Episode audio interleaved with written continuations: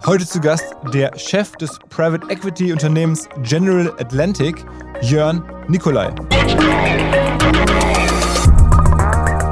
Der Grund, warum ja der deutsche Mittelstand da ist, wo er ist, ist, weil du irgendwann eine fantastische Generation an Unternehmern hattest.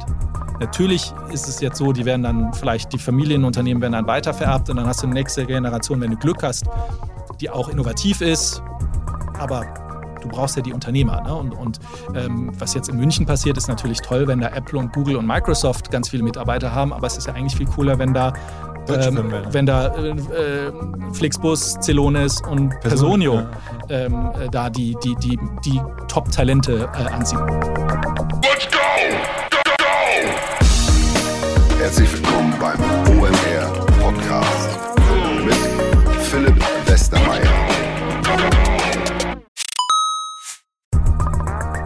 Ihr werdet euch wahrscheinlich fragen, warum unser Partner SalesViewer hier so oft im Podcast wirbt. Aber das ist relativ einfach zu erklären, denn wenn wir hier mittels Podcast Reichweite für SalesViewer erzeugen, dann besuchen natürlich auch hunderte von Menschen die Website von SalesViewer und SalesViewer kann dann mit dem eigenen Tool die Website-Besucher oder deren Firmen vor allen Dingen mit Klarnamen entschlüsseln. Also Podcast-Werbung führt zwangsläufig zu immer mehr Website-Besuchern und Website-Besucher lassen sich in Firmen Klarnamen von SalesViewer entschlüsseln und zu neuen B2B-Kunden machen. Und natürlich auch wir bei OMR sind sehr zufrieden mit SalesViewer, nicht nur als Kunde, sondern auch als Partner. Wir setzen deren Tool ebenfalls ein zur eigenen B2B-Lead-Generierung und entschlüsseln damit die Website-Besucher von OMR, OMR Reviews oder anderen Tochterfirmen. Man sieht einfach, wer eure Webseiten besucht hat und wofür sich potenzielle Kunden interessiert haben. Neben uns, also OMR, sitzen aber auch noch deutlich größere Firmen wie Stepstone, Avato Systems, Sport5, Talon One oder die Vodafone-Tochter Grand Centrix bereits auf SalesViewer und generieren damit täglich neue B2B-Leads. SalesViewer ist bekanntlich auf unserem hauseigenen Software-Bewertungsportal OMR Reviews das bestbewertete Tool in gleich drei Kategorien und kann jederzeit kostenlos getestet werden. Wer also sehen möchte, wer auf der eigenen Website drauf war und diese Person dann am besten zu Kunden verwandeln möchte, der kann das alles kostenlos ausprobieren. salesviewer.com slash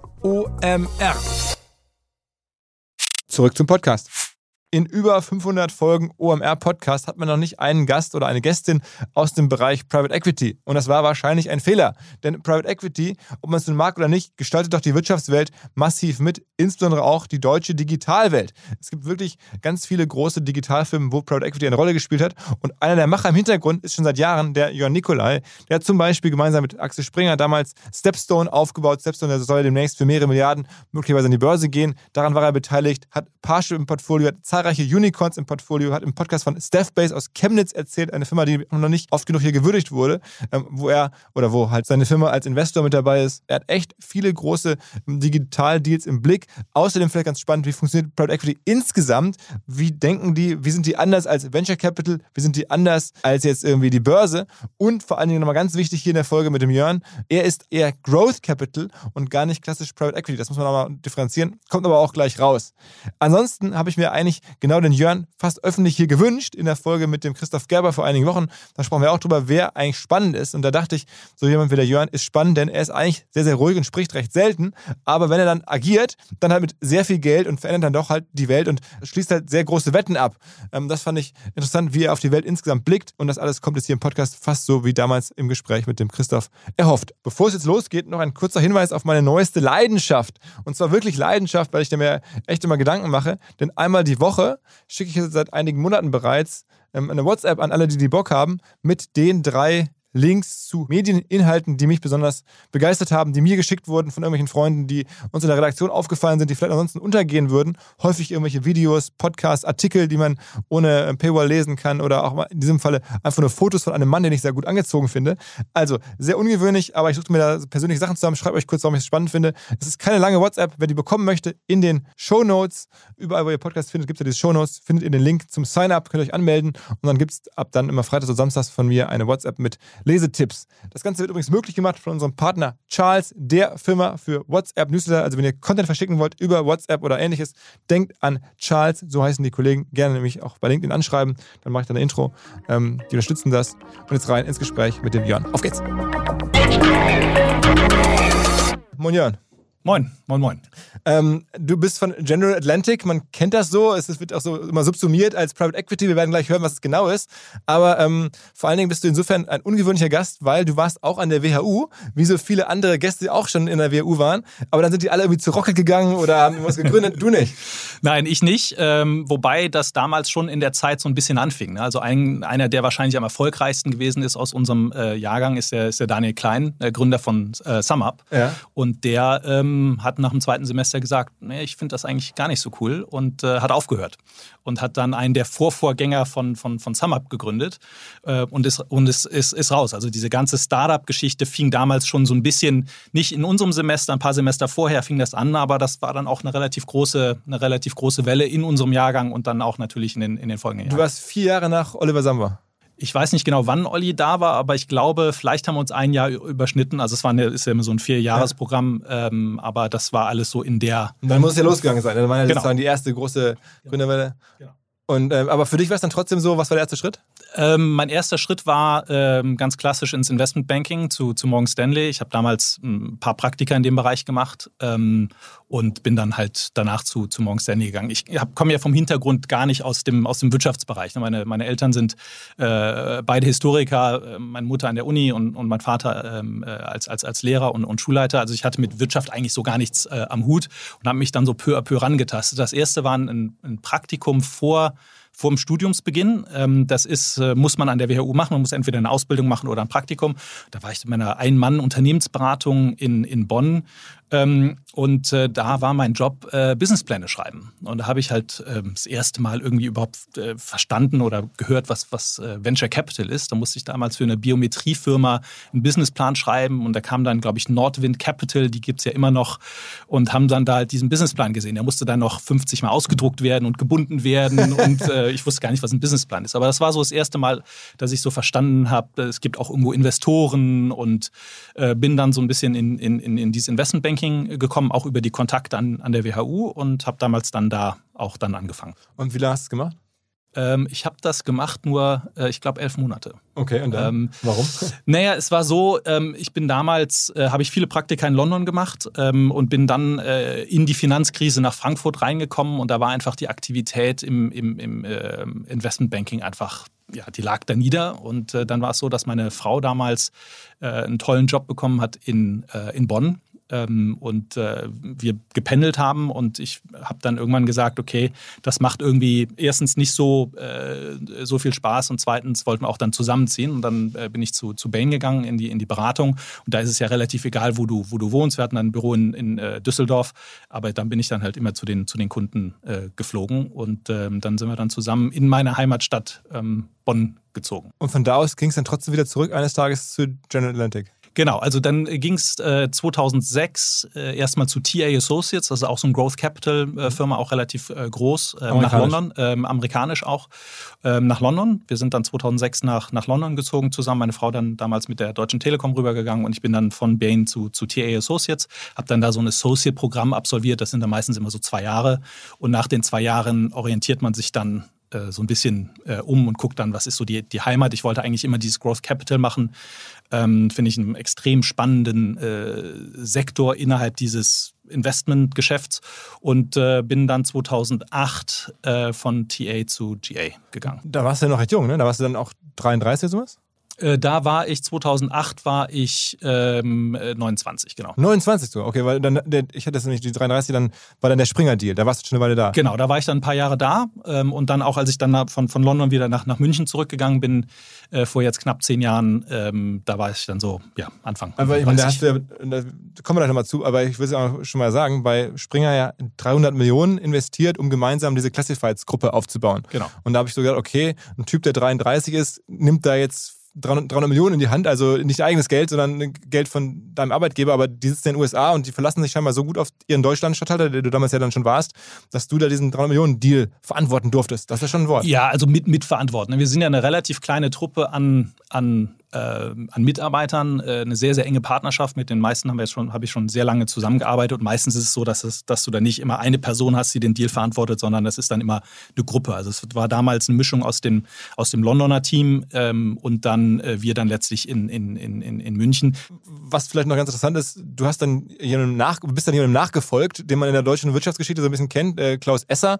Ähm, der hat damals so rund um, ich glaube, Vodafone Mannesmann große Deals gemacht, war so in den 90ern eine, eine Wirtschaftslegende, war auch schon ein bisschen älter und dann kamst du da an als sehr junger Typ.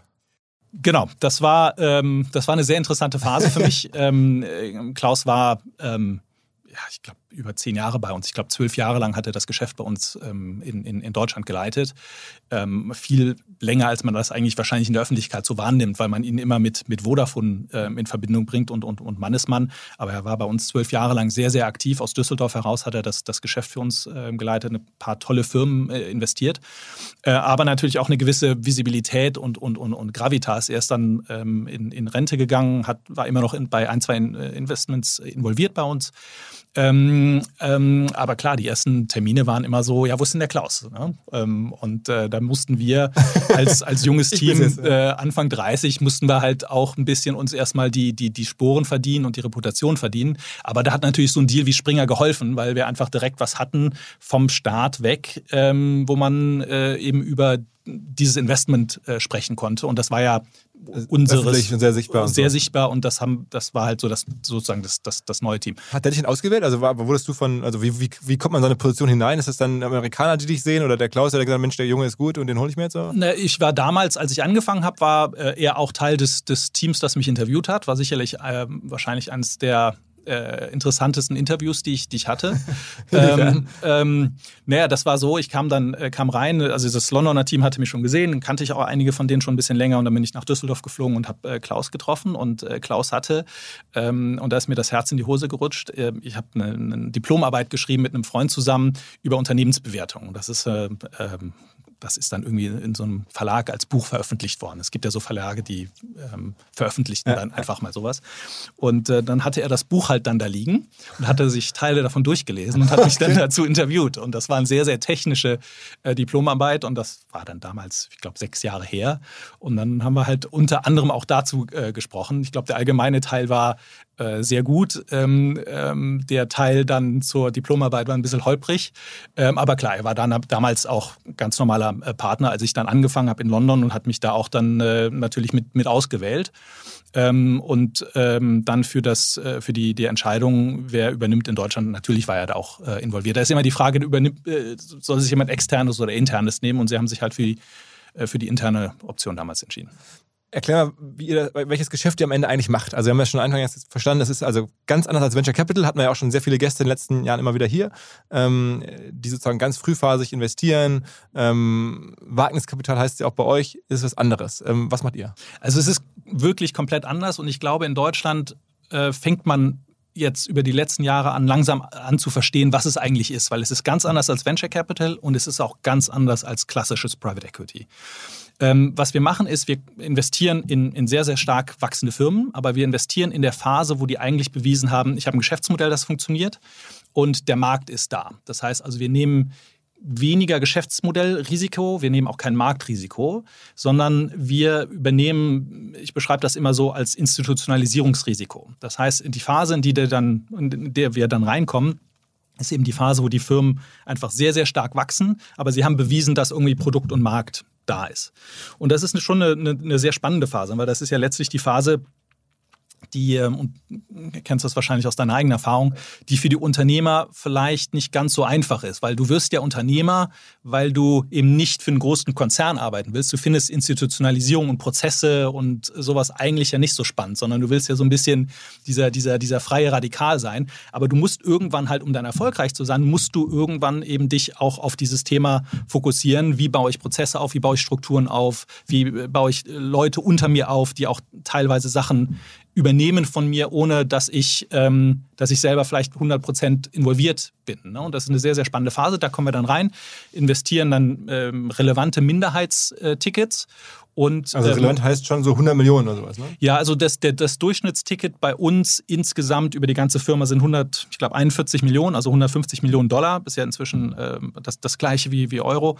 Ähm, äh, in Deutschland sind wir ein bisschen darüber, aber das ist so ungefähr diese, diese, diese Größenordnung. Also ich glaube, in den letzten zehn Jahren in, in Deutschland haben wir äh, zweieinhalb Milliarden ungefähr investiert und ich glaube, davon waren drei Deals unter 100 Millionen. Also die meisten sind dann schon ein bisschen, bisschen, Aber es bisschen klingt ja eigentlich irgendwie fast logischer als von rein so einer Verzinsungssicht als jetzt Venture Capital, weil da hat man ganz viele Firmen, die am Ende gar nichts werden, wo du sagst, okay, hat nicht geklappt. Ganz wenige werden dann riesengroß. So ist ja immer, glaube ich, da die Logik. Bei euch ist es so, du guckst dir was an, du hast es gerade genannt, wir nehmen keinen Markt- und kein Produktrisiko. Am Ende heißt es ja in anderen Worten, ihr guckt euch an, wenn was funktioniert, das schon ja, im im Kleinen oder im Mittelgroßen gut läuft, dann geht ihr mit viel Geld rein und erwartet eigentlich nur noch in Anführungsstrichen, dass es jetzt noch größer werden wird. Also ich finde es, ähm, deswegen habe ich auch den, den, den Sektor äh, selber für mich äh, äh, ausgesucht, ein sehr, sehr spannendes Risiko-Rendite-Profil, ne? weil du halt, wie du sagst, nach unten nicht so viel Risiko hast. Wir nutzen ja auch bei unseren Investments relativ wenig Leverage, verglichen jetzt im, im, klassischen Private Equity. Das heißt, wir haben also auch, wenn eine Firma, also im klassischen Private Equity ist ja so, wenn eine Firma ähm, um 20 Prozent nach unten geht äh, in, der, in der Bewertung und du hast 50 Prozent Leverage drauf. Also Fremdkapital. Fremdkapital Leverage, genau. Äh, dann geht das halt äh, um 40 Prozent nach unten. Ne? Und das ist, ähm, das ist also von daher hast du aufgrund der Finanzierungsstruktur im klassischen Private Equity relativ viel ähm, relativ viel Risiko. Das haben wir in dem, in dem äh, Sinne äh, nicht. Und deswegen ist das, eine, eine, eine finde ich, eine sehr spannende, ähm, äh, spannende Asset-Class sozusagen. Und ähm, du siehst es auch, die, man nennt das in unserer Industrie die Loss Ratio, also wie viel der äh, Investments, die wir machen, bei, bei wie vielen verlieren wir Geld. Ne? Das ist bei uns im äh, niedrigen einstelligen Prozentbereich. Das heißt also, nach unten ist es spannend. Die Frage ist halt, wo kommt dann die Rendite her? Ne? Bei den, ähm, bei den Venture-Firmen kommt dann die Rendite aus zwei, drei absoluten Home Runs. Ähm, und bei uns ist es halt schon ein bisschen breiter verteilt auf, auf, auf, äh, auf, auf viele Gewinner. Ich habe jetzt geguckt, es gibt so Studien, die Rendite bei eurem Modell liegt so bei 11 Prozent, also was jetzt ja auch gar nicht so krass viel am Ende ist. Das heißt, man macht schon eine Rendite, auch natürlich gut, aber könnte man jetzt möglicherweise sogar an der Börse oder wenn man jetzt in den letzten Jahren in größere Indizes hätte man ja. das vielleicht auch hinbekommen können. Ich glaube, bei den sehr gut laufenden Fonds ist es doch deutlich höher. Okay. okay. Also nicht, nicht äh, äh, deutlich, deutlich höher, aber schon deutlich, deutlich höher. Ne? Das mhm. ist ähm, äh, weil, wie gesagt, sonst, du hast ja immer auch eine äh, Illiquidität. Also du kommst ja bei unseren, bei unseren Investments nicht raus. Das heißt, du musst immer besser dich entwickeln als äh, bei der Börse. Bei der Börse kannst du immer raus äh, und diese, diese, für diese Illiquidität musst du auch eine Prämie, eine Prämie äh, erwirtschaften. Deswegen sind dann die, die Renditen bei uns dann doch schon mal ein bisschen merklich höher. Aber also, um es mal zu verstehen, dass ihr würdet also auch keine Mehrheit machen. Also klassisch kennt man das von Private Equity, dass die eine mhm. Firma auch ganz entweder ganz kaufen oder ganz zum großen Teil kaufen und ja. dann auch da Schulden drauflegen, ähm, um das zu finanzieren, die Übernahme. Sowas macht ihr alles nicht. Wir haben, ich glaube, im Portfolio 90 Prozent Minderheitsbeteiligung. Das sind dann meistens schon signifikante Minderheitsbeteiligungen. Ähm, das sind dann 20, 30, 40 Prozent. Ähm, und das ist so eigentlich das, das, das Brot- und äh, Buttergeschäft. Mehrheiten ähm, würden wir auch machen und äh, es gibt auch sicherlich ein paar negative Aspekte äh, aus, aus, aufgrund dieser Minderheitsbeteiligung, die wir dann, die wir dann haben. Ähm, aber wir haben halt die Erfahrung gehabt, dass die spannendsten Firmen, in die du investieren kannst, da ist halt meistens keine Mehrheit verfügbar. Ne? Und ähm, deswegen sind wir auch ähm, sehr, ähm, ja, sehr zufrieden mit unserer Position als Minderheitspartner. Man muss sich dann natürlich immer sehr genau angucken, wer ist eigentlich der Mehrheitsgesellschafter. Also ähm, kommt man mit den Personen aus, man ist denen ja auch dann immer so ein, äh, ja, zu einem Teil zumindest ähm, äh, ausgeliefert. Ne? Und äh, da, da stecken wir auch schon viel ähm, äh, in dem Investmentprozess rein, Zeit rein, zu gucken, kommen wir eigentlich mit den Leuten aus. Es ist immer ein sehr partnerschaftlicher Ansatz, den wir versuchen dann da zu fahren. Wir haben einen neuen Partner hier im Podcast, an dem wir mit OMR auch zu einem ganz, ganz kleinen Teil beteiligt sein dürfen. Die Rede ist von Along, eine Firma, die folgendes Problem löst. Und zwar B2B-Verkaufsprozesse sind sehr kompliziert meistens.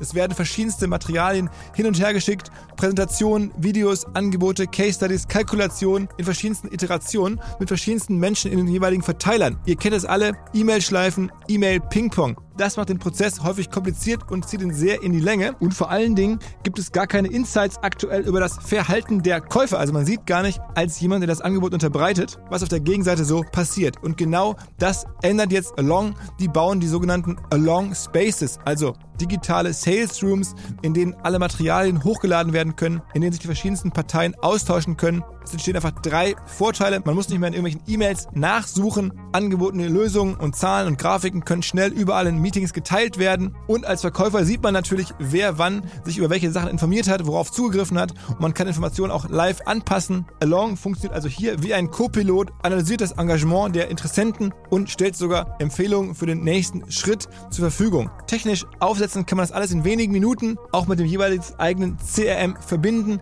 Das macht Along. Wir glauben auch deswegen dran, weil es im Bereich Digital Sales Rooms die Nummer 1 ist auf unserer hauseigenen Softwareplattform auf OMR.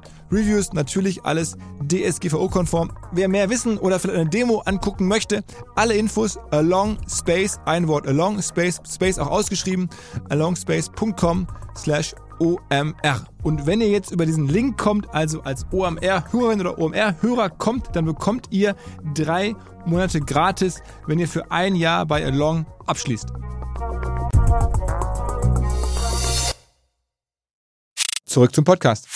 Dann lass mal über ein paar Deals sprechen. Also äh, der Initialdeal haben wir gerade schon gesagt, Axel Springer. Wie kommt sowas zustande? Also das war damals so, ähm, ruft dann der Matthias Döpfner an und sagt, ich habe eine Idee und ich brauche dafür Kapital, habt ihr Lust? Oder ich, ich stelle mir vor, eine Herausforderung generell in eurem Job ist es ja wahrscheinlich überhaupt in Deals auch hineinzukommen. Ich habe das beim VC jetzt auch verstanden, ähm, dass sich da wohl die Welt verändert hat. Während man früher immer angerufen wurde, wenn jemand Geld brauchte, ähm, ist es jetzt halt so bei den guten Firmen, da gibt es so viele Investoren, die da rein wollen. Das heißt, das ist dann, hat sich verändert, also echt gedreht. Äh, man ist gar nicht so einfach in die guten, jetzt übertragen auf den Springer-Deal. Das heißt, derjenige zu sein, den der Matthias Döpfner anruft, ist die große Kunst ähm, und, und, und gar nicht so sehr das Geld zu haben.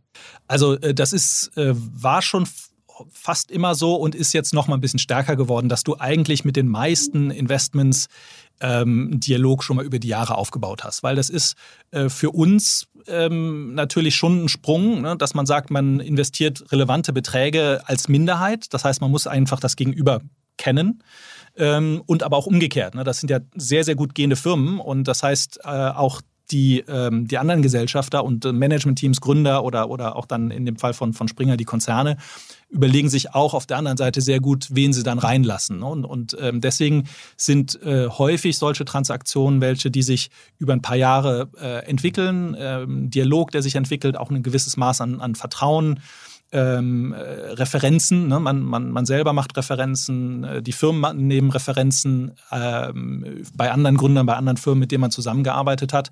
Weil halt, du kannst ganz, ganz viel in Verträge reinschreiben und die Vertragswerke sind da meistens schon relativ dick.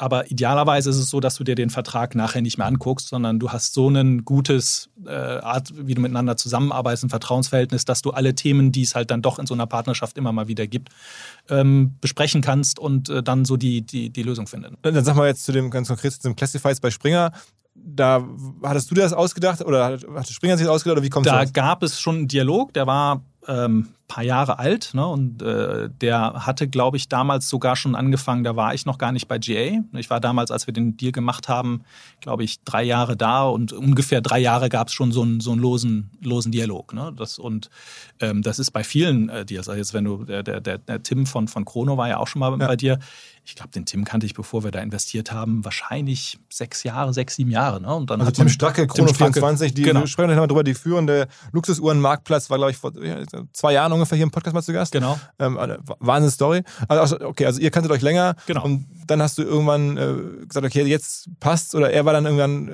bereit, euch sozusagen reinzulassen, das Geld anzunehmen? Es ist immer, es ist immer äh, beides, ne? weil äh, es ist auch für die, für die Gründer oder auch für die, für die ähm, Konzerne, mit denen wir zusammenarbeiten, auch immer natürlich die Frage, äh, wann, zu welchem Zeitpunkt nehme ich mir welche Art von Investor rein. Ne? Es gibt, äh, wir, wir oder jeder Investor ist sehr, sehr gut für eine gewisse Phase, ähm, aber halt auch wieder nicht der richtige Art von Investor für, für andere Phasen. Ne? Und da muss man einfach gucken, wann es irgendwo passt. Dann gibt es natürlich auch die Themen Bewertung und, und, und so weiter.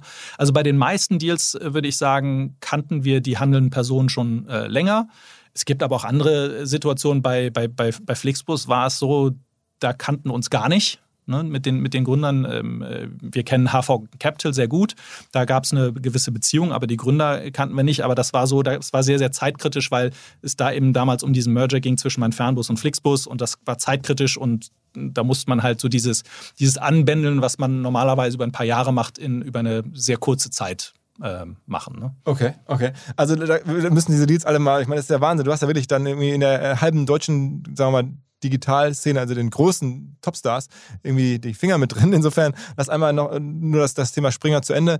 Ähm, es war ja ein super Deal. Also man, äh, ich habe dann 300 Millionen habt ihr da investiert, am Ende knapp 9 Prozent dafür Springer ähm, Aktien äh, bekommen, als sie noch börsennotiert waren das entsprach dann, ich habe das nur nachgelesen, irgendwie eine, also eine Verdreifachung äh, eure, von euren 300 Millionen. Also das heißt, damals muss dann irgendwie Springer fast, fast 9 Milliarden wert gewesen sein, ähm, damit die 3 Millionen dann zu äh, dem Dreifachen werden können. Ja, äh, es war, war damals, also technisch war es so, wir hatten eine äh, Beteiligung an der Classifieds-Gruppe von Springer. Das war eine Tochtergesellschaft von Springer, da waren dann letztlich alle Classifieds-Beteiligungen von, von, von Axel Springer subsumiert und an dieser Gruppe hatten wir dann eine Beteiligung.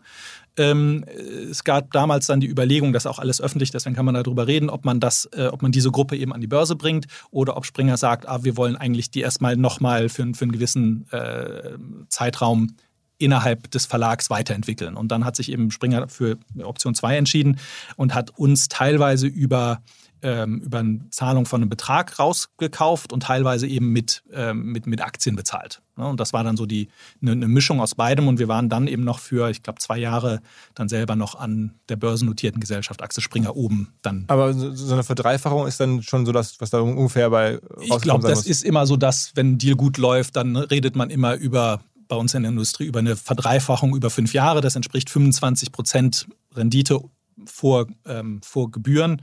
Und das ist immer so das, das Zielbild. Also die, die gesamte Private Equity Markt, alle Modelle, die da draußen rumfliegen, gehen immer davon von 20 bis 25 Prozent raus. Da hast du natürlich gewisse Schwankungsbreite drumherum. Ne? Also nicht alle Deals laufen gut und dann gibt es ein paar, die laufen besser. Aber deswegen ist das, glaube ich, ähm, äh, wenn man sagt, dass ein Deal gut lief und ich glaube, der lief für, für, für beide Seiten sehr gut, ähm, ähm, dann kann man davon aber ihr seid dann irgendwann doch rausgegangen, weil ich meine, es ist ja dann äh, ist alles nachzulesen, dann hat Springer irgendwann das Unternehmen von der Börse genommen, KKA, also ein anderer Private Equity Investor kam rein. Ähm, inwiefern sind die anders als ihr? Also warum habt ihr nicht gesagt, Mensch, was die jetzt da machen, das, wir sind ja schon drin, äh, lasst doch einfach drin bleiben. Ähm, sie, sie, sehen ja jetzt scheinbar auch als irgendwie eine Zukunft, die ihnen mehr Geld bringt. Ähm, warum, warum habt ihr die nicht gesehen? Also wenn du nochmal so überlegst, ähm, was sind so die verschiedenen Arten von Investoren, Venture Capital, Growth und Private Equity, ähm, dann ist es immer so, dass ähm, die Frage ist, wo kommt eigentlich die Rendite, die diese Gesellschaften ähm, generieren, wo kommt die eigentlich her? Und da gibt es unterschiedliche Hebel. Das eine ist der Hebel Wachstum, ähm, das zweite ist der Hebel ähm, Kostensenkung. Das heißt also, Umsatz bleibt gleich, aber ich kann halt mein, mein EBITDA verbessern oder mein Ergebnis verbessern. Das heißt, ich muss die Kosten reduzieren. Und der dritte ist ähm, Transaktionsstruktur. Ich arbeite vielleicht mit, ähm, mit, mit Fremdkapital. Ich kriege die Firma besonders günstig ähm, und so weiter. Im Venture Capital ist es nur Wachstum und zwar explosivstes Wachstum, ähm, gepaart mit vielen Firmen, die auch dann äh, eben nicht erfolgreich sind. Bei uns ist es zu 80, 90 Prozent Umsatzwachstum der Firmen. Das heißt, wir machen sehr wenig mit Fremdkapital. Wir machen auch ganz, ganz selten äh, Investments, wo es darum geht, die Kostenbasis zu reduzieren. Im Private Equity ist es was ganz anderes. Im Private Equity ist ähm, die Mischung eigentlich so, dass es weniger aufs Wachstum ankommt, ab und zu auch, aber dass viel auch über eine Optimierung der Firmen kommt. Das heißt also, die Kostenbasis wird irgendwo äh, ähm, äh, optimiert äh, und dann eben gepaart mit, ähm, mit, mit einer Finanzierungsstruktur meistens. Das ist so das klassische Private Equity Geschäft.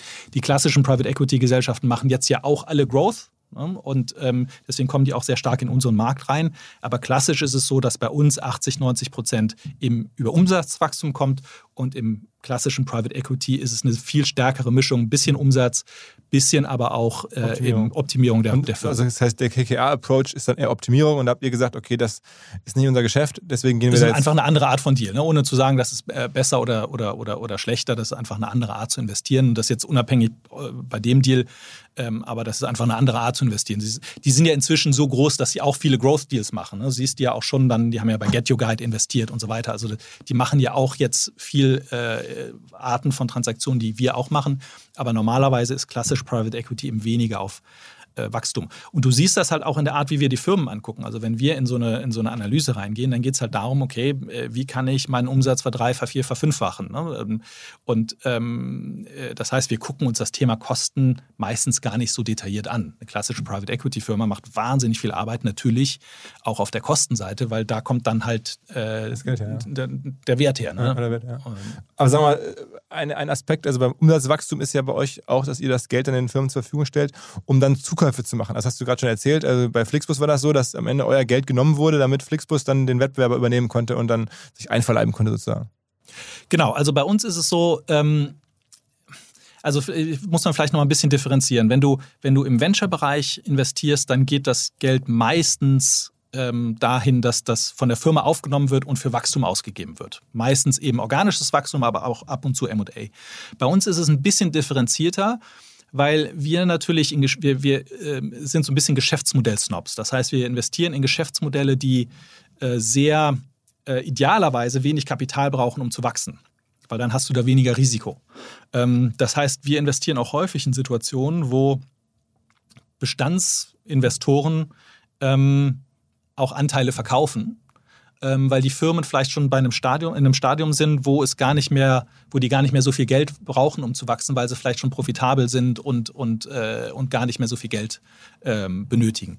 Bei Flixbus war es eine Mischung äh, schon auch aus äh, Geld für Wachstum ähm, und es war eben auch für, für, äh, für MA. Also das ist äh, ein bisschen schwer zu sagen. Also wir haben teilweise Situation, wo wir in wirklich noch relativ junge Firmen investieren, äh, die wirklich Wachstumskapital brauchen. Aber wir haben teilweise auch Situationen, wo, ähm, wenn wir drei, vier, 500 Millionen investieren, was ja auch äh, häufig der Fall ist, da brauchen die Firmen kein Geld ähm, zum, zum Wachsen. Also der, der, das, das Classifieds-Portfolio von, von Springer war auch schon zu dem Zeitpunkt, als wir investiert haben, ein hochprofitables, extrem attraktives Geschäft. Und da brauchte man kein Wachstumskapital für die Firmen letztlich. Aber da hat man euch trotzdem reingeholt, um das sozusagen irgendwie ein bisschen zu versilbern dann, um das Geld woanders einzusetzen? Ich glaube, nee, ich glaube, äh, wenn es nur darum geht, dann, dann äh, ist das meistens ein schlechter Deal, wenn es also nur darum geht, irgendwo einen, einen Wert zu zeigen. Ähm, ich, ich sehe das immer so, wir hatten eben drüber geredet, ähm, als ähm, Gründer ist es ja so, dass du irgendwann dich institutionalisieren musst. Ne? Das heißt, du, du bist super unternehmerisch unterwegs, musst dich aber so ein bisschen institutionalisieren, damit du skalieren kannst. Bei den Beteiligung von den Konzernen ist es umgekehrt. Die hängen da in einem, in einem Konzern rum ähm, und die Firmen ähm, sind meistens sehr institutionalisiert, weil du halt irgendwo einen Konzern hast, der vielleicht börsennotiert ist und der einfach seine Prozesse hat. Und bei den Situationen ist es so, dass die Firmen eigentlich wieder ein bisschen Unternehmertum eingehaucht bekommen müssen.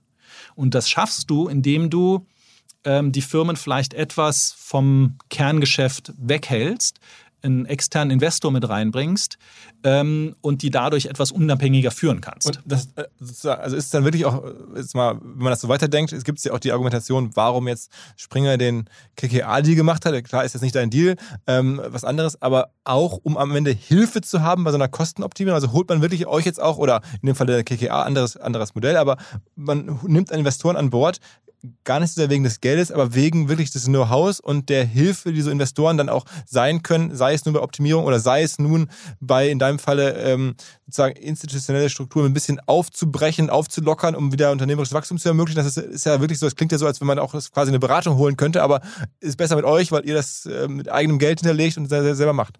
Das ist, im Idealfall ist das so. Ne? Also jetzt bei dem, bei dem KKA-Springer-Deal bin ich nicht nah dran, deswegen kann ich das nicht, ähm, äh, das nicht kommentieren. Aber es ist schon so, dass ähm, äh, viele Investoren auch äh, einfach viel Erfahrung haben in gewissen Situationen ähm, und ähm, dadurch dann halt auch den Firmen helfen können, diese Situation oder diese Phasen vielleicht etwas besser zu navigieren ähm, und diese vielen Entscheidungen, die man dann da treffen muss in solchen Phasen, einfach mit einer höheren Sicherheit dann irgendwo äh, zu treffen. Und äh, wenn ich mir jetzt einfach das bei uns angucke, wir haben ein relativ großes Team neben uns als Investoren intern, das äh, stark operative äh, Erfahrungen hat. Also wir haben zum Beispiel ein ganzes Team, das sich mit, mit Pricing-Themen beschäftigt. Wir haben ein Team, das sich mit Online-Marketing-Team beschäftigt. Also ein bisschen das, ähm, Flo Heinemann war ja auch vor ein paar Wochen ja. hier, kommt der, der Operational VC. Genau. Und das ist schon, also diese Story, die, die, die Flo, glaube ich, ähm, ganz toll gemacht hat im VC-Bereich, ist im Growth und auch im Private Equity so schon sehr ausgeprägt. Also ähm, äh, da gibt es viele von unseren Wettbewerbern haben riesen eigene interne Beratungen. Wir machen das immer sehr stark über Leute, die eine sehr seniore Erfahrung und, und stark operative Erfahrung hatten. Also wir haben jetzt als ähm, ähm, einen Operating-Partner bei mir äh, im, im, im, Münchner Team, den äh, Achim Berg, äh, der, Microsoft-Chef, Bertelsmann-Vorstand auch gewesen. Genau, so. Bertelsmann-Vorstand und ähm, der dann halt auch so als Sparingspartner den, den Firmen zur Verfügung steht. Ne? Oder jetzt ist kürzlich der äh, ehemalige CEO von äh, Inditex ähm, und, und, und Sarah ist jetzt als Senior Advisor bei uns in, in, in London an Bord gekommen.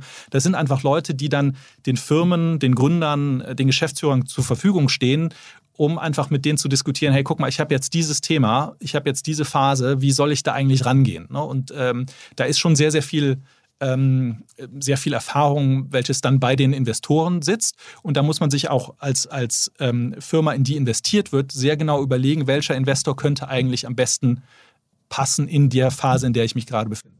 Äh, ich, hab, ich hätte ähm, so, mir auch vorgestellt, dass bei ein paar Deals, oder war ich sehr beeindruckt, ich dachte, okay, guck mal, die ähm, haben so ein sehr gutes Makroverständnis für Sektoren. Also, nehmen wir mal den, die ganze Parship-Entwicklung. Da wart ihr auch mit beteiligt, um was mal einen anderen Deal rauszuziehen. Ähm, und da war es ja seit Jahren so, dass sich da ähm, in dem Markt eigentlich Geld verdienen ließ mit, mit Dating oder Matchmaking. Aber es gab halt viel zu viele ähm, Player und die haben sich dann über die ganzen Marketingkosten immer das Leben schwer gemacht, irgendwie Elite-Partner und Parship und international eHarmony und ein paar andere. Und dann habe ich irgendwann wahrgenommen, okay, jetzt kommt ihr ähm, mit Pro7 gemeinsam, äh, kauft Parship und kauft alles andere auch auf, was da so irgendwie ist. Bis hin zu ihm, Harmony in den USA, habt ihr alles konsolidiert. Und dann dachte ich mir, okay, da hat er sich überlegt, oder ich dachte, das warst da wirklich du, ähm, okay, wie können wir das machen? Wie können wir aus diesem Markt äh, Geld, äh, diesem Markt Geld verdienen? Indem wir Geld mitbringen, eine Konsolidierung ermöglichen und dann eine große Firma schaffen, die dann am Ende davon profitiert, dass es kein anderer mehr gibt und dann das Geld abräumt, das da ist. Ähm, ist, das, ist das so äh, in meinem Kopf alles falsch oder sagst du da so ein bisschen, war das schon so? Ja, also äh, Parship ist eine, eine, ganz tolle, ganz tolle Geschichte. Da sind wir jetzt seit, seit einigen Jahren mit ProSieben zusammen äh, investiert. Da war vor uns auch schon ein anderer ähm, äh, Investor äh, drin. Ähm, die haben damals den ersten Deal zusammen mit ProSieben äh, gemacht, als, als äh, Parship Elite-Partner gekauft hat. Und ähm, das war schon auch eine Story, die sehr stark auch von dem, von dem ähm, Management-Team getrieben wurde. Ne? Also das war schon so, die hatten diese, die hatten diese Vision. Ähm, und äh, die haben dann das zusammen natürlich mit ProSieben und äh, den Investoren äh, umgesetzt. Aber das war auch schon sehr, sehr stark durch die getrieben. Also ich glaube, dass wir dann hingehen und sagen, okay, das ist jetzt ähm, ähm, äh, von außen die Vision, ähm, dann brauchst du ja immer noch irgendwo ein Management-Team und eine Plattform, die das umsetzt. Und meistens ist es halt irgendwo so, dass man, dass es dann sehr stark durch so ein Team getrieben wird und dass man dann eben uns als Partner, der auch dann äh, sehr starkes Buy-in hat und der sehr viel Geld investiert, äh, der die dann, ähm, der die dann unterstützt. Ne? Mhm. Und ähm, da ist äh, Parship eine, eine, eine, ganz tolle Geschichte. Ne? Also ich glaube, man, man unterschätzt das teilweise. eHarmony war damals ja als der, ähm, als, als der Sektor erfunden wurde, war das ja sozusagen der erste Spieler in diesem Markt. Ne? Das ist so ein bisschen das, was viele deutsche ähm, äh, Gründer kennen, das den Pitch, ja, wir sind wie die und die Firma aus den USA, ja. nur fünf Jahre später. Ja, ja, ne? Und die und die Zalando ist Zappos und so weiter genau, und so weiter. Genau, und das, das ist ja heute auch weniger stark ausgeprägt, weil du viel Innovation halt auch inzwischen hast, die aus Deutschland kommt. Deswegen gibt es jetzt nicht mehr so viele Situationen, wo man immer Aber die sagt, ganze Rocket-Zeit war ja so eine Klonzeit. Also genau, genau. So, und ähm, das war damals im Dating war es halt eHarmony, ne? So, eHarmony ja. war halt das Vorbild. Und wenn jetzt ähm, äh, der, der deutsche Spieler aus, aus, aus Hamburg die übernimmt, ähm, ja, das ist schon. schon ist generell Dating und Matchmaking, muss man vielleicht nochmal offiziell sagen, äh, glaube ich, haben wir im Podcast noch nie so klar offengelegt, das ist mir aber schon ein paar Mal aufgefallen, ist eine der wenigen Sektoren der Digitalbranche, wo wirklich Deutschland da, weiß ich nicht, mitführend ist. Ähm, gut, Tinder und so, das ist jetzt wieder ein amerikanisches Spiel, aber zumindest in diesem Matchmaking-Bereich. Ähm, ist eine der Top drei Firmen. Also es gibt drei Firmen. Es gibt die, die, äh, die Match-Gruppe, wo, wo Tinder drin ist. Dann gibt es ähm, äh, Bumble, Badoo als zweite Gruppe und dann ähm, Parship Meet heißt es jetzt ja als Gruppe Gruppe, das ist so die, die drittgrößte globale Dating-Gruppe. Und es ist ein, ist ein äh, tolles, ein tolles äh, Geschäft, ähm, das auch schon sehr lange erfolgreich auch funktioniert, weil einfach der Wert auch für die Kunden einfach da ist. Ne? Das ist ja ein extrem äh, wichtiges Thema. Ähm, und die Kunden äh, sind grundsätzlich natürlich zufrieden, sonst würde das so nicht. nicht also für die Jahr, ja klar. Äh, so, und wie viel gehört euch da an, an der Gruppe?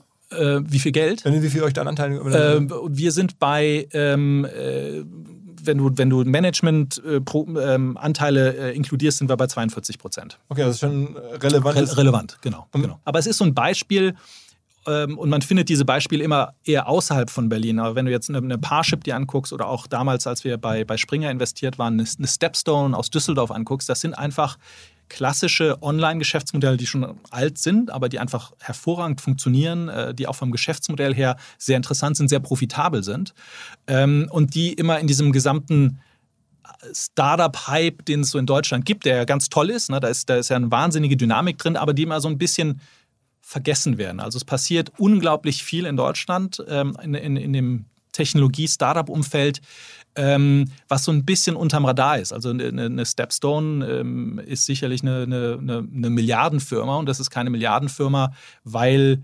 äh, weil da Fantasie ist, sondern unter anderem auch, weil die Umsatz und Ergebnis und Cashflow ähm, äh, abliefern. Und da gibt es viele. Ne? Also es gibt auch zum Beispiel eine eine Softwarefirma in München, Nemetschek, die macht so Architektur, Bausoftware. Ne? Und ähm, ich glaube, eine Marktkapitalisierung von 10 Milliarden ist eine, eine oder 8 Milliarden. Also ist, ist eine MDAX-Konzern? Ist äh, im MDAX ist eine, eine deutsche Softwarefirma, börsennotiert, Gründer geführt. Eine andere, wir hatten, äh, waren lange Jahre, das war eine Transaktion von dem, von dem Klaus Esser damals, äh, investiert in eine Firma in Koblenz, die heißt CompuGroup. Die macht so Arztabrechnungssoftware, äh, gerade so im Bereich, ähm, im, im, Dentalbereich, glaube ich, auch drei, vier Milliarden wert. Ne? Und das sind so Firmen, die sitzen dann irgendwie in Koblenz. Äh, wenn du dir jetzt auch anguckst, wir haben eine, eine unserer. Äh, jetzt kommt Chemnitz, ne? Jetzt kommt Chemnitz. Ja, ja aber das ist wirklich, das ist toll. Gespannt, ja. Das ist toll, weißt du, das ist einfach so. Wir, wir haben, wenn ich mir angucke, wo sind wir aktiv? Wir sind ähm, eigentlich relativ wenig in Berlin aktiv. Natürlich äh, gucken wir uns da viel an und, und hätten auch sicherlich einige Transaktionen sehr gerne gemacht. Aber wir haben ein wahnsinnig breites Portfolio. Jetzt Parship in Hamburg, äh, Staffbase in Chemnitz. Erklär mal kurz, Staffbase ist also auch eine Software, aus, hab, war hier noch nicht im Podcast zu Gast, bin ich jetzt gerade, müsstest du mir vielleicht mal helfen, äh, den, den, den Gründer ähm, mal, mal zu holen, weil ja. ich verstanden habe, wie groß es dann wirklich ist scheinbar. Also erzähl mal ein bisschen. Äh, Staffbase ist jetzt ähm, ein Investment, wo wir seit, seit letztem Jahr ähm, investiert sind und ist letztlich ein, eine oder der globale Führer äh, bei, bei Software für Employee Communication. Und zwar eher so im Bereich äh, Non-Desk-Workers, also Leute, die irgendwo im, äh, am Fließband arbeiten, in der Produktion arbeiten, im Lager arbeiten. Und, und das heißt, wenn ich als, als große Firma, Telekom ähm, äh, oder Vodafone, äh, mit diesen ganzen Leuten kommunizieren möchte, dann nutze ich halt so eine, so eine Software wie äh, wie Staffbase. Und wie bist du jetzt an den konkreten Deal dann gekommen? Das ist eine, eine Transaktion, die hatten äh, mein, mein Partnerkollege äh, oder zwei Kollegen von mir aus, aus, aus dem Münchner Büro gemacht. Deswegen bin ich bei der Firma selber nicht, nicht, nicht so stark involviert. Aber das ist halt äh, ne, ein Dialog, den man über Jahre hatte. Und dann hat es halt von der, von der, vom Zeitpunkt her gepasst, äh, dass wir dann letztlich da äh, investieren. Wir haben letztes Jahr investiert, wir haben dieses Jahr nochmal nachinvestiert. Welche, welche Größenordnung wurden da investiert? Ähm, ja, die meisten Investments, die wir machen, sind sind ja schon, also wir reden schon drei, dreistellig und ich glaube, es wurde ja auch in der Presse gemunkelt, dass es irgendwo einen Unicorn-Status hat. hat und ähm, das äh, ist, glaube ich, eine ganz, eine, ganz, eine, ganz, eine ganz gute Annahme. Und äh, das ist toll. Das ist eine Firma, ähm, die äh, ist jetzt Unicorn macht äh, Großteil des Geschäfts inzwischen in den USA, ist weltweit eine der, der in diesem Segment eine wirklich eine sehr, sehr spannende, sehr spannende Eine wahrscheinlich der Top-Arbeitgeber in Chemnitz auf einmal, ne? Mit Sicherheit, ne? Und da macht auch irgendwo, finde ich, unsere, unsere Regierung ähm, einfach einen schlechten Job, ähm, da zu helfen in der Vermarktung. Wir haben ja jetzt äh, seit, seit einigen Jahren äh, sehr, sehr viel in Frankreich investiert und wenn da irgendwo ähm, in Franz wenn, wenn jemand wie wir in ein französisches äh, Startup investiert, äh, in einer relevanten Größenordnung, dann siehst du halt Macron, äh, alle Minister, die äh, sind auf LinkedIn und sagen, oh, guck mal hier nochmal irgendwie, ne, go Frankreich, go Frankreich. Und jetzt ist es ja so, weil jetzt musst du überlegen, ähm, in, in, in Ostdeutschland ein Unicorn aufzubauen, da gibt es jetzt leider außerhalb von Berlin nicht sehr, sehr viele äh, Beispiele. Und deswegen ist das ganz ganz, ganz tolles Beispiel. Ähm, also müssen wir dringend mal hier porträtieren. Also, absolut, absolut. Äh, du musst den Kollegen mal überzeugen, mal zu kommen. Werden, werden, wir, werden wir helfen. Werden okay. Wir helfen. okay. Ähm, was war denn jetzt über die Deals, die wir jetzt gehört haben? Also Chrono 24, ähm, Flixbus, äh, Staffbase, äh, Parship, ähm, äh, Springer und Stepstone. Was war bislang, wo das, das hat wirtschaftlich am meisten Spaß gemacht? Ähm, gut, ich meine, das Portfolio ist ja noch relativ jung. Ne? Wir sind ja seit, äh, seit, seit zehn Jahren ähm, äh, erst in, in, in München unterwegs. Das heißt, es dauert immer ein paar Jahre, bis man irgendwo das Portfolio aufbaut. Deswegen ist es noch nicht äh, kein, kein altes Portfolio. Und für, für uns selber war sicherlich, äh, weil wir da auch inzwischen ähm, ra komplett raus sind, das heißt, wir sehen, es nicht nur Papiergeld, sondern wir sehen wirklich, was da unten dann äh, hängen geblieben ist, war sicherlich das, das Springer-Investment äh, sehr, sehr spannend. Ne? Das ist sicherlich ähm, ein tolles Investment gewesen. Aber deine US-Kollegen ähm, oder du auch, musst du mal sagen, ihr macht ja teilweise auch wirklich da die ganz großen Sachen. Also Uber wart ihr mit dabei, Airbnb und ähm, ich glaube bei TikTok oder der Mutterfirma ByteDance seid ihr auch relativ groß mit dabei. Ja, genau. Also wir, wir ähm, investieren so zwischen 25 und 500, 600 Millionen Euro Eigenkapital pro Transaktion. Ähm, wie gesagt, der Schnitt ist so ungefähr bei, bei, bei 150 und äh, in einem normalen Jahr investieren wir so 7, 8 Milliarden ähm, weltweit ähm, an Eigenkapital. Ne? Das ist schon relativ äh, ja, groß. Sagen. Das ist relativ groß. Ne? Also wenn du das, Geld ist es eigentlich? Das ist äh, so, wir haben angefangen eigentlich als äh, vor 40 Jahren als, ähm, äh, als Investmentarm eines Family Offices von einem, von einem Unternehmer. Ähm, und äh, über die Jahre kamen da immer mehr und mehr äh, Family Offices von, von, von Unternehmern äh, hinzu. Und heute sind immer noch ungefähr 50 Prozent der Investoren, der Anzahl der Investoren sind kommen aus diesem Family Office. Äh, also reiche Feld. amerikanische Familien zum Teil. Ja, auch, auch, äh, auch deutsche, äh, französische, asiatische. Also es ist relativ international inzwischen. Musst also, du auch Fundraising machen? Also musst du auch selber sozusagen Geld einwerben? Wir sind da auch, äh, wir sind da auch involviert, aber inzwischen sind wir einfach aufgrund der Größe, haben wir da auch schon ein spezielles äh, Team. Aber natürlich reden wir auch mit den Investoren, um da auch den, den, den direkten äh, Dialog zu haben. Ähm, aber inzwischen sind wir ja so, wenn du, wenn du sagst, 8 Milliarden, äh, die man so pro Jahr investiert. Normaler, normaler Fonds, wir haben eine etwas ungewöhnliche Struktur, nicht so diese klassischen Fondsgeschichten, aber wenn du sagst, ein Fonds läuft normalerweise drei Jahre, dann bist du halt bei 24, 25 Milliarden Fonds-Äquivalent. Ne? Also wir sind halt in dem, in, auch in dem Private Equity-Umfeld sicherlich schon sehr groß und auch äh, institutionalisiert und deswegen haben wir natürlich äh, viele Familien als, als Investoren auf, auf der ganzen Welt, Unternehmer, ähm, ähm, haben aber auch institutionelle Investoren. Was mir bislang überhaupt gar nicht klar war, ist, jeder Hersteller von Produkten jeglicher Art kann ein Volksprodukt sein in Kooperation mit der Bild. Das ist insofern natürlich spannend, weil die Bild eine Wahnsinnsreichweite hat, fast 50 Prozent der deutschsprachigen Bevölkerung erreicht und halt dieses Label Volksprodukt vergibt an Partner. Seit 21 Jahren machen sie das. Mittlerweile gibt es 220 verschiedene Volksprodukte und es werden weitere gesucht. Es gab schon Zahnbürsten, Volksakkus, aber auf der Website habe ich gesehen, sie suchen zum Beispiel einen Partner für eine Volkszahnzusatzversicherung oder für eine Volkspizza oder für einen Volksstaubsauger. Also, wer solche Produkte herstellt und auch in größerer Kapazität produzieren könnte, denn erfahrungsgemäß spricht der Verkauf nach einer solchen Kampagne ziemlich an, wendet euch bitte an den Vermarkter der Bild. Die Firma heißt Media Impact. Und Media Impact sagt übrigens auch, dass 80% derjenigen, die schon mal eine Kampagne in dem Bereich gebucht haben, das wieder tun.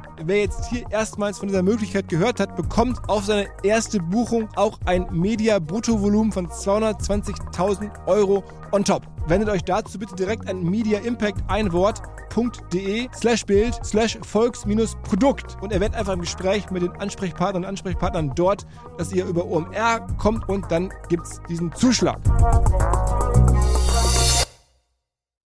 Zurück zum Podcast. Und dann kommen auch Sachen, wie so bei Flixbus, wo man sagt, okay, das hast du, hast du da jemals gesagt, jetzt in den letzten Jahren Flixbus, da habt ihr auch viel Geld reingesteckt, hast du gerade erzählt. Ja. Ähm, das war jetzt eine ganz harte Zeit. Das war jetzt während, während, während Covid äh, eine sehr, sehr harte Zeit. Also auch, auch ähm, für die gesamte Firma ähm, und ich glaube für die natürlich noch mehr als, als für uns, weil wir haben ein Portfolio und dann äh, in, in, Corona gingen natürlich ein paar Firmen, liefen äh, dann deutlich besser. Ne? Ähm, Deswegen war das für uns natürlich doof, aber vor allem für die, für die, äh, für die Firma, äh, für die Mitarbeiter und äh, vor allem auch für die Buspartner. Ne? Flixbus arbeitet sehr, sehr, sehr, sehr stark mit Buspartnern zusammen, die dann gewisse Linien dann fahren. Das heißt, die kaufen dann den Flixbus, der wo Flixbus draufsteht. Ähm, und dann gibt es einen, einen, einen äh, Revenue Share zwischen Flixbus und denen. Und äh, also für dieses ganze Flixbus-Ökosystem war natürlich Corona eine desaströse Zeit. Ne? Das Aber das Investment ähm, wird trotzdem erfolgreich?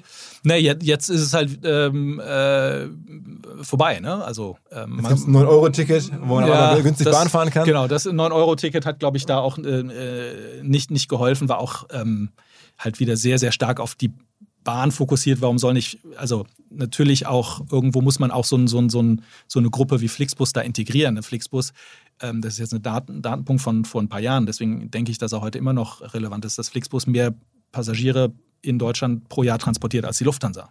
Also es ist ja wirklich auch ein, ein, ein, ein, Massenphänomen und, und durch Flixbus kannst du ja auch Städte an den Fernverkehr anschließen, die eine Bahn oder ein Flugzeug nie anschließen kann. Ne? Und ähm, deswegen glaube ich, ähm, sollte eigentlich auch ein Flixbus Teil von so, einem, von so einer Lösung sein.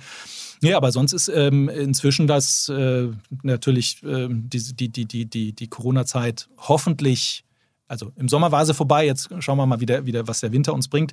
Ähm, und äh, wir hatten damals ja auch dann äh, in der Corona-Zeit äh, eine, eine, sehr große Übernahme in den USA, machen können. Ne? Hatte deine Kraus den Podcast mal erzählt, ja. Genau.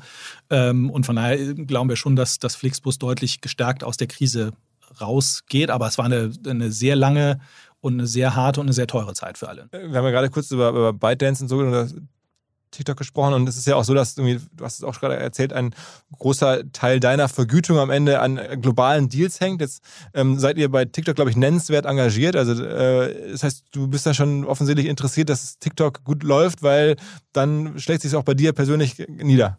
Ja, also wir haben äh, aktuell 200 Beteiligungen ähm, und die Beteiligungen ähm, sind weltweit verteilt. Davon sind ungefähr 20 Prozent äh, in, in, in China. Äh, wir haben 20 Prozent ungefähr in Europa.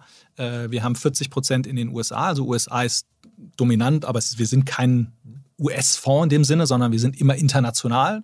Ähm, und dann der Rest ist dann verteilt auf Südamerika und, und äh, Südostasien. Und, und ähm, alle, das steckt alles in einem Topf sozusagen. Und äh, deswegen ist es äh, auch so, dass wenn ich jetzt einen chinesischen Kollegen anrufe und sage, hey, Chrono überlegt gerade, sollen wir nach China expandieren, dann hat dieser Kollege natürlich einen Anreiz, äh, mitzuarbeiten und zu sagen, ja, gucken wir uns mal an und sprich doch mal mit der Person, sprich doch mal mit der Person, hier musst du regulatorisch aufpassen, das sind irgendwelche Steuerthemen, ähm, so solltest du irgendwo ans Team rangehen und, und, und so weiter. Und das ist schon, das ist toll, weil wir, wir haben halt auf der einen Seite sind wir sehr lokal, weil wir da in, in Deutschland sitzen und ähm, unser, unser Team jetzt ein relativ äh, für unsere Verhältnisse großes Team in München haben, ähm, das aber stark eingebunden ist in ein sehr internationales Netzwerk. Und die Kombination ist für uns natürlich sehr spannend, aber auch für unsere Portfoliofirmen sehr spannend. Aber bist du an den Firmen auch ein bisschen näher dran selber oder sagst du jetzt über, über TikTok, weißt du am Ende nicht viel mehr als ich auch?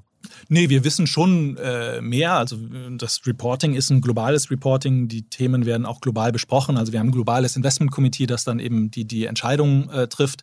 Ähm, das ist alles vollkommen transparent. Da sind, können sich alle Leute äh, einwählen. Selbst unser Praktikant kann sich einwählen in unsere Diskussionen im, im Investment Committee und Portfolio Committee. Ne? Also das ist sehr transparent und das sind globale Diskussionen. Okay. Und das okay. ist vollkommen, vollkommen transparent. Auch die ganzen Reportings sind, äh, sind äh, intern transparent. Ähm, deswegen haben wir da schon wie nah ist man da jetzt dran? Aber man bei den größeren Beteiligungen, die werden natürlich dann auch ein bisschen häufiger besprochen, da glaube ich schon, dass unsere Kollegen weltweit eigentlich einen ganz guten Einblick haben. Ist es denn, wie ist denn dann, sagen wir, aus dieser Situation heraus, lokal, global, bist du, hast jetzt ja wir, für beides ein gutes Verständnis. Wie ist denn dein Blick auf Deutschland sozusagen als Standort? Ähm, ja. Ich habe vor kurzem einen Podcast gemacht mit dem Philipp Klöckner zusammen, ähm, unter anderem, wo wir darüber gesprochen haben, was sind so die wertvollsten oder besten Firmen, die letzten in diesem Jahrtausend hier gegründet wurden. Und dann waren wir beide so ein bisschen ernüchtert und dachten, ja, sind schon tolle Firmen, aber so richtig das Deep Tech oder das ganz große Ding ist gar nicht dabei, ähm, außer jetzt BioNTech vielleicht. Äh, was sagt das über den Standort aus? Brauchen wir die vielleicht auch gar nicht, weil es halt sozusagen unser Mittelstand so stark ist, sich so gut entwickelt hat, dass man auch darauf verzichten kann, jetzt irgendwie ständig neue große Sachen zu haben.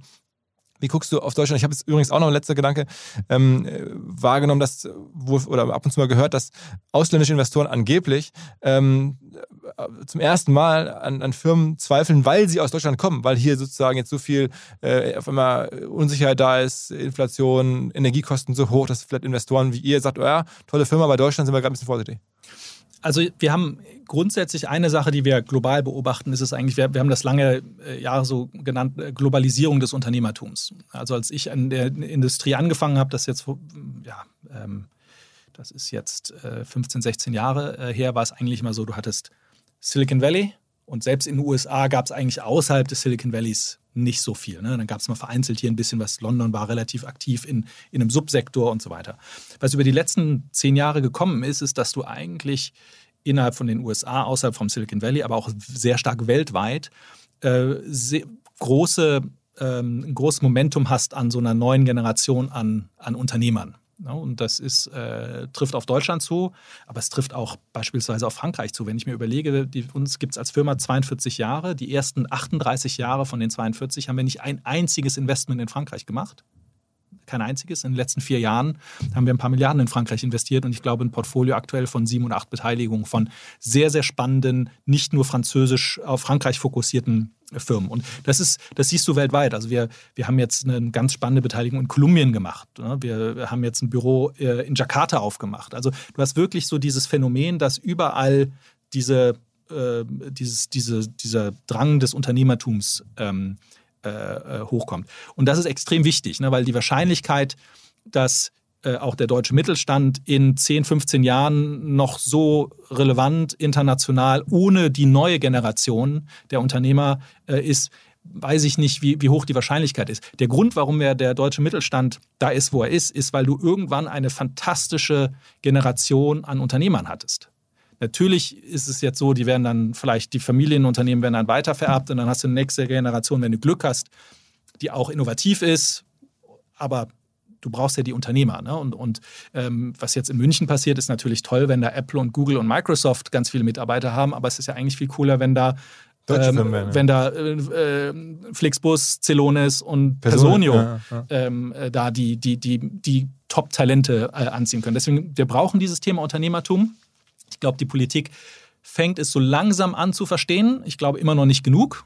Ne? Ähm, äh, da muss noch viel, viel mehr äh, passieren auf der regulatorischen Seite, auf der Vermarktungsseite äh, und, und Verständnis, wie relevant das eigentlich ist. Aber der Standort selber, sag mal ein paar Worte zum Standort selber. Der Standort selber, was, was, brauchst du für einen tollen Standort? Du brauchst, äh, du brauchst Talent, äh, brauchst rechtliche Rahmenbedingungen, du brauchst Kapital, du brauchst eine Mentalität, Risikomentalität. Ähm, und dann brauchst du noch so ein bisschen so dieses amerikanische, so dieses Selbstmarketing. Ne? Du musst so diese Vermarktungsdrang, ähm, dass du halt einfach auch sagst, boah, das, was wir jetzt haben, ist richtig geil und let's go. Ne? So. Bei fast allen Sachen würde ich sagen, du hast die Talente, die Ausbildung ist immer noch hervorragend in Deutschland. Du hast auch inzwischen mehr so dieses Unternehmertum äh, gehen, Kapital kommt. Du kannst darüber diskutieren, brauchst du mehr deutsches und europäisches Kapital, das ist ein separates Thema regulatorische und rechtliche Rahmenbedingungen, da wird man sich schon gerade jetzt in dem ganzen ESOP-Thema äh, sicherlich nochmal ja, ein bisschen mehr Realitätssinn von der Politik äh, wünschen. Ähm, aber was uns lange Jahre gefehlt hat, ist halt so dieses, ja, äh, dieses, äh, diese Selbstvermarktung. Man so, soll sich einfach mal Elon Musk minus Selbstvermarktung vorstellen. Der wäre bei weitem nicht da, wo er jetzt ist. ne? So, ähm, ist das jetzt gut oder schlecht? Dass es so extrem ist, kann man, kann man drüber diskutieren. Ähm, aber so dieses, wow, wir haben hier eine wir haben was Tolles da und lass uns irgendwie doch, äh, doch, doch drüber reden. Ähm, äh, und ich glaube, da sind wir schon ähm, auf einem sehr guten Weg. Ähm, wenn man sich jetzt anguckt, einfach wie viel Venture Capital investiert wurde in Deutschland pro Jahr. Letztes Jahr war sicherlich nochmal ähm, Ausnahmejahr. Ausnahmejahr. Aber selbst wenn du das Jahr davor nimmst, war das sicherlich verglichen mit vor zehn Jahren Faktor 6, 7. Ne? Also da sind wir, wir haben eine tolle Entwicklung äh, hinter uns. Wenn du das nur runterrechnest auf ähm, wenn du es normalisierst auf, auf Größe des Landes, ne, ist immer unfair, das mit USA zu vergleichen, sondern du musst es dann pro Einwohner, pro äh, Bruttosozialprodukt, was auch immer, so normalisieren. Da sind wir sicherlich immer noch äh, einige Jahre, wahrscheinlich neun, zehn Jahre hinter USA und auch England. Ne? Also da kann noch mehr passieren und da muss auch noch mehr passieren. Aber du machst jetzt um den Standort selber erstmal keine Sorgen, weil ich meine, mit den Energiekosten, wir sind ja auch durchaus eine, ein Land, wo noch produziert wird in Teilen oder wo auch Industrie ist. Ähm, äh, und das wird ja schwieriger dann. Naja, aus unserer Sicht vielleicht ein bisschen weniger, ähm, aber wir investieren ja auch in Firmen, wo das Ganze jetzt, äh, wo, wo das Thema Energiekosten, weil, weil nichts produziert wird, bei uns äh, vielleicht nicht so relevant ist. Grundsätzlich ist natürlich das Thema äh, Energiekosten in Deutschland ähm, äh, ein Desaster, ne? ein absolutes Desaster, was da passiert ist und auch jetzt, wie damit jetzt aktuell umgegangen wird das ist ein, ein, ein, ein, ein Desaster. Und Aber meine, am Ende ist ja keiner, auch selbst eure Startups sind ja dann nicht frei davon. Also wenn der Flixbus braucht ja am Ende die Menschen, die auch reisen wollen, das auch genau. bezahlen können. Und genau. das heißt, wenn dann da jetzt das Land als, als solches ähm, nicht gut funktioniert, hat man, hat man ja auch mit, sagen wir mal, guten digitalen Modellen wenig Spaß. Also natürlich ist es so, dass äh, wir jetzt aktuell in einer Phase sind äh, mit Inflationsraten, die kannte bisher noch keiner von uns und ich glaube, das ist auch leider noch nicht morgen vorbei. Ähm, und da müssen wir natürlich schon gucken, wenn das mal ähm, nicht nur ein Winter ist, sondern vielleicht nochmal zwei, drei Winter, äh, was wir alle nicht hoffen, dann ist das natürlich schon ähm, ein, ein, ein, Riesen, ein Riesenthema.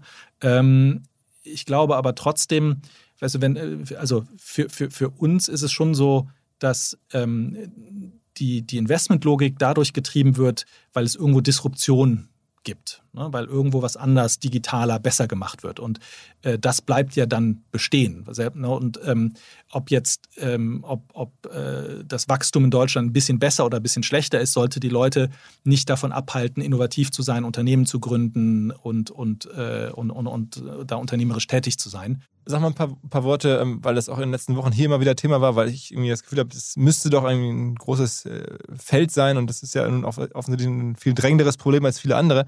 Climate Tech. Ähm, haben wir gerade schon Endpal kurz gestreift, habt ihr jetzt nicht gemacht. Ähm, wie guckst du darauf? Also ist das schwer zu investieren dort? Gibt es da nicht Technologien? Ist es zu hardwarelastig? Ähm, wie sieht es da aus? Also, da muss doch was kommen.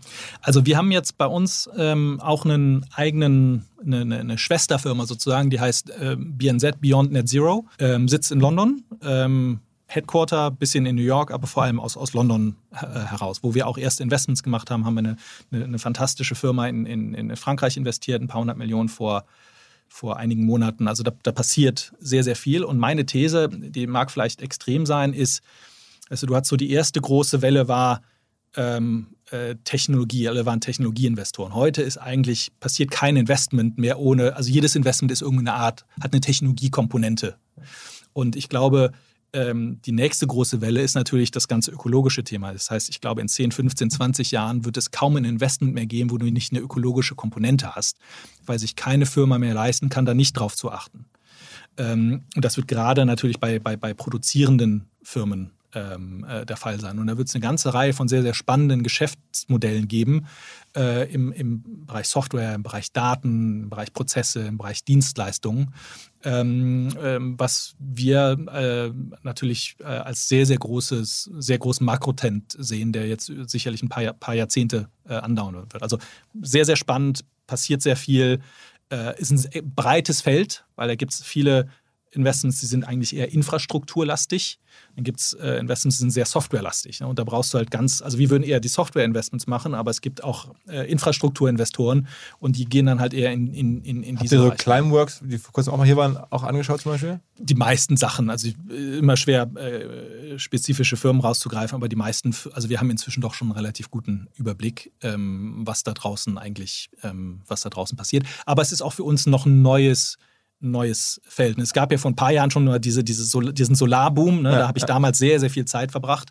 Ähm, in, diesem, in dem Solarboom ist auch eine, also ähm, desaströs, dass Deutschland das dann verpennt hat, ne? dass die, die Industrie komplett abgewandert ist. Ähm, ähm aber das ist jetzt, glaube ich, eine ganz andere Qualität und viel, viel breiter angelegte äh, angelegter Trend. Es ist ja schon erstaunlich, wenn man so die, die, amerikanischen, auch VCs, die haben jetzt in den letzten Jahren ja riesige Kryptofonds aufgelegt. Ähm, musst du da mal sagen, was du da so siehst, aber eigentlich wäre ja so, ne, so Klimafonds viel logischer und auch dringlicher eigentlich, ne? Ja, natürlich. Also ich glaube, ähm, äh, du brauchst halt ähm, für du, du musst immer eine idealerweise eine realwirtschaftliche Nachfrage haben nach irgendetwas. Ne? Und natürlich ist Krypto auf der Technologieseite extrem spannend, ne, weil es einfach gewisse Technologien äh, im Kryptobereich ermöglichen, Arten von Transaktionen zu monitoren, äh, besser zu machen, schneller, günstiger, sicherer, was auch immer. Ähm, äh, aber diese ganze Welt drumherum, äh, da haben wir nicht, äh, nicht, nicht investiert, haben da auch nicht uns das groß, also haben es natürlich angeguckt, aber zur Abwechslung jetzt mal vollkommen schamlos und offene Selbstvermarktung und Werbung für unser OMR-Festival am 7. und 8. Mai. Dort sind wir gerade in der absoluten Planungshochphase. Das heißt, wir verkaufen jetzt letzte Standflächen, wir planen, wie halt dort alles laufen wird Anfang Mai. Und weil das so ist und weil wir noch einige Flächen und Möglichkeiten, Masterclasses, Präsenzen frei haben, wollte ich nochmal dazu aufrufen, sich da bitte zu melden, wer noch nach neuen Kunden, nach neuen Leads sucht, wer eine Plattform sucht, um seine Brand transparenter und sichtbarer zu machen, wer in irgendeiner Form nach Nachwuchs, nach Talenten sucht. All das können wir ermöglichen. Ihr könnt bei uns gesehen werden, ihr könnt bei uns wirklich wachsen, aber halt nur jetzt in diesen Tagen, denn irgendwann müssen wir dort die Bücher schließen, weil die Planungszyklen Richtung Mai dann zu kurz werden und vielleicht auch, weil einfach alles verkauft ist. Deswegen jetzt nochmal der Hinweis, denkt an unser Festival jetzt, wer dabei sein möchte, mit Masterclass, mit Speaking, mit vor allen Dingen aber Präsenzen auf der Fläche, mit Ständen. Einfach ganz kurze Mail an inbound.omr.com. Innerhalb eines Tages melden sich da eine Kollegin, ein Kollege und dann startet die Zusammenarbeit.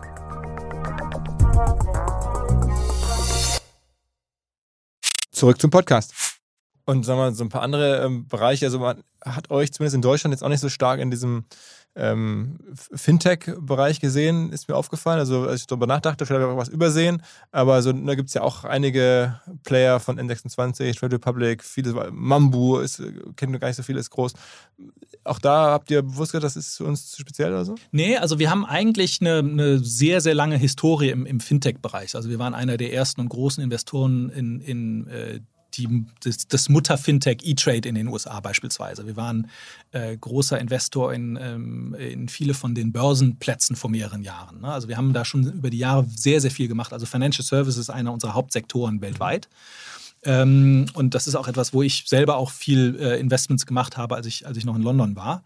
Ähm, äh, viele so Datenfirmen, die vielleicht auch teilweise nicht so bekannt sind. Also das ist viel eher so im B2B-Bereich, mhm. also eher eher eine Mambo als eine N26. Ne? Also da haben wir ähm, sehr, sehr viele Investments gemacht in dem Bereich. Äh, Datenfirmen, ähm, äh, Prozessanbieter, äh, Handelsplattformen und so weiter. Also haben wir wirklich sehr, sehr viel gemacht. Ähm, in Deutschland ähm, gibt es da wirklich viele spannende Firmen. Ich glaube, ähm, und die meisten kann man auch davon ausgehen, dass wir uns die äh, auch angeguckt haben. Bei einigen muss man sagen, kamen wir auch einfach bewertungsseitig nicht dahin. Ne? Kann man jetzt sagen, war das, also letztes Jahr hätte ich wahrscheinlich gesagt, boah, das war falsch. Dieses Jahr würde ich wahrscheinlich sagen, boah, da hat man Glück gehabt, weil einfach die Bewertungen letztes Jahr durch die Bank schon einfach auch gerade in dem Bereich extrem äh, hoch waren und einige auch vielleicht durch Covid eine, eine, Art von Sonderkonjunktur hatten. Da muss man mal gucken, wo die, ähm, wo man da also das sind alles gute Geschäfte, aber vielleicht ist so die, die, die, die riesige Fantasie, die es letztes Jahr gab, äh, vielleicht heute nicht mehr ganz so, nicht mehr ganz so angebracht.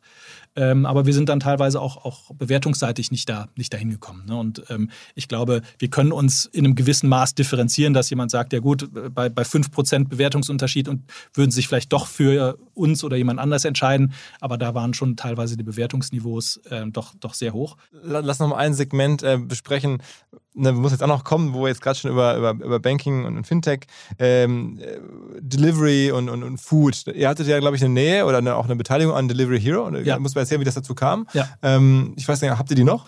Nee, haben wir nicht mehr. Wir, äh, das kam über eine Beteiligung, die wir in, äh, in der Türkei hatten. Da waren wir mit dem, in den Marktführer investiert. Die äh, Firma heißt äh, Yemek Sepeti. Ähm, ganz, ganz tolle Firma. Ähm, also Podcast, Podcast füllend wäre sicherlich mal zu reden, was in der Türkei unternehmerisch passiert ist über die letzten Jahre und, und auch immer noch passiert. Das wirklich auch eine ganz, ganz tolle Firma. Ähm, und die wurde eben reingemerged in, äh, in Delivery Hero und dadurch waren wir dann für einen gewissen Zeitraum auch noch da investiert. Mit ein paar Prozent, also schon relevant, ne? Äh, das war relevant, das ist aber auch schon lange her. Das ist also mehrere Jahre äh, her. Und seitdem haben wir uns den Markt auch immer mal wieder angeguckt. Ähm, weniger äh, also Europa, auch, auch USA ähm, und haben jetzt äh, in dem Bereich primär nichts. Wir sind schon aber. Äh, ich nehme einfach Gorillas und Flink, die, das hast du dir schon auch alles vorliegen gehabt. Ja. Aber bist jetzt auch nicht traurig, das nicht gemacht zu haben. Ähm, ich, weißt du, das ist immer, ist, ist immer schwierig. Weißt, wir haben ja eben gesagt, wenn du investierst, du hast immer irgendwo gewisse Szenarien, dann hast du deine Wahrscheinlichkeitsverteilung, wie äh, wahrscheinlich ist, jede, ist jedes Szenario. Und im Nachhinein siehst du ja immer nur eine Realität. Und daraus dann zu ziehen, ob jetzt die Entscheidung richtig war oder nicht, ist sehr, sehr schwierig. Ähm, und ähm, äh, weißt du, deswegen, ähm, wir hatten damals, ich weiß das immer noch, ähm, wir haben äh, uns mehrmals eine Firma angeguckt, die heißt Ocado. Ne? Das war eine in, ja, in, ja. in, in England ja. äh, Delivery ähm, vom, von, von Supermärkten. Und ähm, äh, wir haben immer gesagt, nee, das kann, das kann doch nie profitabel sein, das kann doch nie profitabel sein. Haben es immer, immer abgesagt, immer abgesagt und heute ist es äh, immer noch gut börsennotiert, ähm, steht gut da. Also man, man liegt da äh, mal falsch, mal richtig. Ähm, und ähm, ob das jetzt gute Investments sind oder nicht, ich glaube, das wird, äh, wird die Zeit zeigen. Ne? Und wir müssen auch irgendwo dann so ein bisschen Pattern Recognition machen. Das heißt, wenn wir in eine Sache nicht investieren, heißt das nicht, dass wir die Sache unbedingt schlecht finden, aber wir finden vielleicht andere Sachen besser. Äh, das, das führt mich zu meinem letzten Thema. Also kein Podcast hier zuletzt ohne irgendwie eine Sportkomponente. Ähm, wahrscheinlich ist es jetzt zu bereit, aber man sieht ja auch gerade, dass Sportrechte irgendwie handelbar werden, dass also zum Beispiel die DFL in Deutschland, aber auch andere Ligen Geld brauchen und entschieden haben, die, sich irgendwie äh, zu öffnen für Investoren, die dann darauf setzen, dass die Fernsehrechte einfach ähm, in Zukunft noch mehr wert werden oder einfach sicher kommen ähm, und da investieren. Also guckt euch sowas an? Ist das für euch ein Thema zu sagen, Mensch, in der DFL oder an anderen Ligen, da gehen wir mit rein? Ja, also ja, ähm, haben wir uns wirklich äh, ja, sehr, sehr viel angeguckt, äh, weltweit ähm, da, da, passiert ja wirklich, wie du gesagt hast, das ist irgendwie die indische Cricket-Liga. Ne? Also das ist, äh, da gibt es wirklich Rugby-Liga und so weiter. Da, da, passiert sehr, sehr viel äh, weltweit und die, die meisten von den Transaktionen haben wir uns auch ähm, äh, angeguckt. Wir brauchen halt immer ähm, sehr starkes organisches Wachstum. Und, und ähm, da ist eben die Frage, wo kommt das Wachstum her? Ähm, und idealerweise ist es halt ein Volumenwachstum. Und ähm, ähm, da haben wir jetzt ähm, nicht so die Investments gefunden, die für uns irgendwo passen. Die hätten von der, von der Governance-Seite her sehr gut gepasst, weil wir ja meistens Minderheitsbeteiligung äh, Beteiligung machen. Das sind ja, das sind ja Partnerschaftstransaktionen meistens. Ne? Und ich glaube, die funktionieren auch nur, wenn sie partnerschaftlich sind. Und ich glaube, da hätten wir sicherlich ähm, gut hingepasst und hätten das auch gerne gemacht. Ähm, aber ähm, die Firmen können die dann wirklich organisch 20, 30 Prozent äh, die Rechte steigern am Ende, also den Wert der Rechte steigern am Ende? Und, und das sind ja meistens Ligen, die lokal schon äh, sehr etabliert sind. Ne? Das heißt, das Gesamtwachstum muss ja dann über das internationale Geschäft kommen. Ne? Und dass das internationale Geschäft jetzt so groß wird und so stark wächst, um das gesamte Wachstum der Firma so stark nach oben zu äh, ziehen, da haben wir bisher noch nicht so das, äh, das, das, das gefunden. Und man muss auch sagen, da gibt es auch Wettbewerber von uns, die da einfach auch ähm, sehr, sehr viel Erfahrung haben in dem Bereich und auch sehr viel Erfahrung mitbringen. Ähm, und äh, deswegen haben wir dann uns eigentlich entschieden, dass wir äh, bei den meisten dann, äh, dann nicht so aktiv äh, waren, als dass wir da dann zum Zug gekommen sind. Ich, ich habe vor kurzem einen Podcast gehört ähm, mit dem äh, Typen, der jetzt gemeinsam mit Investoren bei Chelsea eingestiegen ist. Mhm. Todd Bowley, diesem Investor. Mhm. Ähm, der war bei, das heißt Capital Allocators, ganz interessanter mhm. Podcast, da geht es eher deine Themen. Mhm. Ähm, und der hat erklärt, dass er eigentlich so äh, Fernsehgelder sich anschaut, wie so Zinszahlungen. Also mhm. die einfach per se immer kommen und das Bessere ist ja. nur als Zinszahlung ist, wenn Zinszahlungen ausfallen, hast du ein Problem, weil dann ist die Firma, die diese Zinsen halt zahlen soll, nicht mehr da und dann, dann gibt es alle Art von Problemen. Aber wenn bei den äh, Sportrechten die Zinsen, also das nicht mehr kommt, dann sagst du einfach Pech gehabt, nehme ich ja den nächsten, der die Rechte haben möchte und gibt dir dem einfach weiter. Das ist sogar noch besser als Zinsen. Ähm, und es kommt immer. Und deswegen guckt er so auf Sportrechte und auch also auf sein Chelsea-Ownership äh, so drauf und sagt irgendwie, das ist am Ende für ihn, der ist totaler Experte scheinbar im Bereich also, äh, Zinsen und sowas. Ähm, also der fand das gut aus der Perspektive, aber es reicht euch halt nicht, weil das Wachstum nicht da. Genau, also das ist, das ist sicherlich ein, ein weiterer äh, guter Punkt. Das sind eigentlich auch ähm, gerade auf Liga-Niveau fast eher, ich will sagen, infrastrukturartige Investments. Das heißt, deutlich sicherer ähm, und dadurch halt auch von der Rendite her einfach nicht das, was du eigentlich, äh, was du in unserer Branche eigentlich äh, äh, bräuchtest. Kann man, kann man in Deutschland eine Firma, die eine Milliarde wert ist, so fairer Value, kann man die hier unterm Radar halten, würdest du sagen? Ja, klar. Ja? Klar, wir haben immer, kommen immer mal wieder Firmen hoch, ähm, wo wir sagen, boah, von denen hast du ja noch nie was gehört. Also die, wie, wie heißt die Berlin Brands Group? Ja, ja.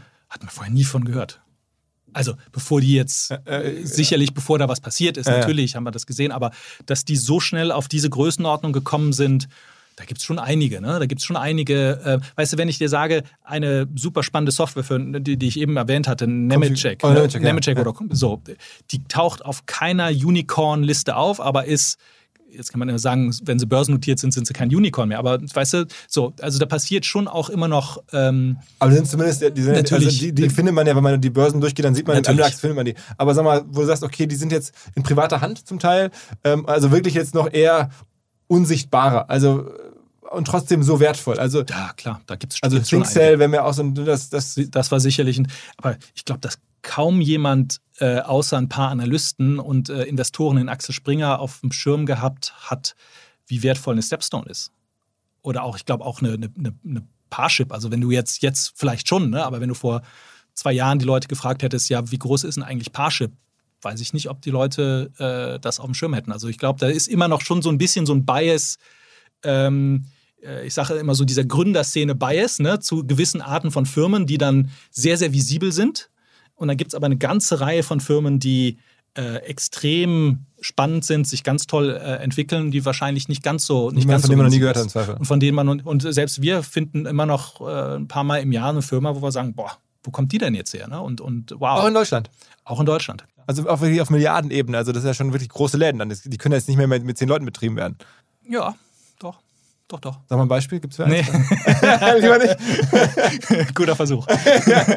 Okay, alles klar. Ähm, Jörn, äh, lange Reise, wirklich viele Themen gecovert, ähm, von, von wirklich Strukturen des Marktes bis hin zu äh, jetzt äh, Anekdoten. Ich hoffe, ich habe irgendwie alles äh, einmal angesprochen oder habe ich was vergessen? Irgendwas, Bestimmt sagst, ganz viele deine- Sachen, aber deine- da dürfte ich eh nicht drüber reden. Genau, eine Lieblingsanekdote oder so hast du, die, die, jetzt noch fehlt oder was? Das ist einfach unglaublich. Ja, ich glaube, wir haben wirklich ja, Okay. viele Themen. Sonst musst du noch wiederkommen. Sonst kommen wir mal wieder. Alles klar, danke Super, dir. Danke dir, ne? Ciao, ciao. Dieser Podcast wird produziert von Podstars bei OMR.